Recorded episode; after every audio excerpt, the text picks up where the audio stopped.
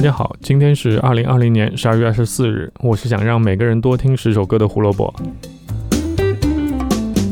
胡说音乐历史节目每天更新，想知道每天的音乐小故事，记得关注我们在荔枝和网易云上的账号。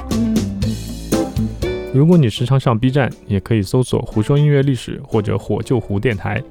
不久之后，我们就会上线新的视频类节目，先关注起来这个账号吧。今天介绍的乐队，如果有号称听金属乐，但是没听过这个乐队的人，那我觉得你也只有两条路了：要么补课，要么就不要听金属乐了。一九九零年十二月二十四日，英国著名重金属乐队 Iron Maiden 发行单曲《Bring Your Daughter to the Slaughter》。这个名字一听就不是什么好东西，对吧？把自己的女儿献给屠杀，什么乱七八糟的。但如果我说这首歌是写给美国著名的恐怖片系列《猛鬼街舞》的原创歌曲，可能我们听起来就觉得好像也没有那么奇怪了，对吧？《猛鬼街》从1984年第一部电影上映以来，一直到2010年系列最后一部为止，全球总票房达到了4.7亿美元，而系列的总成本仅仅只有一点零五亿。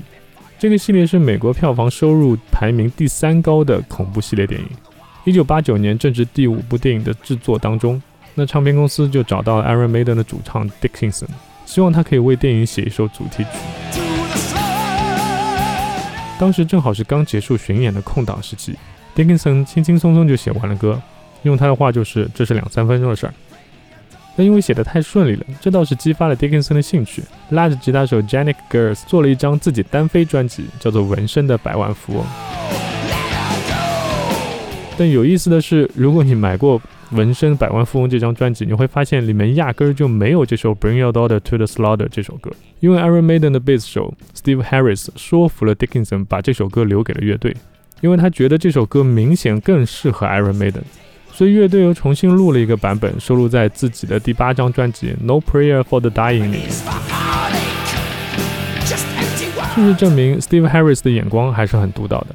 为电影制作的第一个版本被授予当年金酸梅奖最差电影原创歌曲奖，但是 Iron Maiden 的这个版本却在第二年拿到了英国单曲榜的第一名，而且这还是 Iron Maiden 第一次拿到英国单曲榜的冠军。对应的专辑也拿到了英国专辑榜的第二名，但事情接下来就开始变得有点尴尬。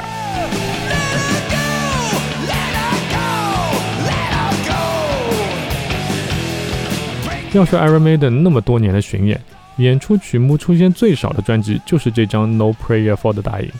哪怕是冠军单曲《Bring Your Daughter to the Slaughter》，也只有在1993年跟2003年的巡演当中才看见过。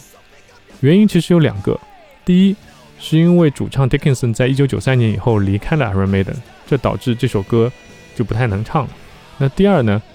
可能就是因为大家不太喜欢这张专辑的原因。那 Iron Maiden 的第七张专辑《Seven Song of a Seven Song》媒体评分平均达到了四点五分，但是《No Prayer for the Dying》只有两分。不仅是这张，之后连续三张都是差不多的评分。一直到两千年 Dickinson 回归出了那张《Brave New World》，Iron Maiden 才重新崛起。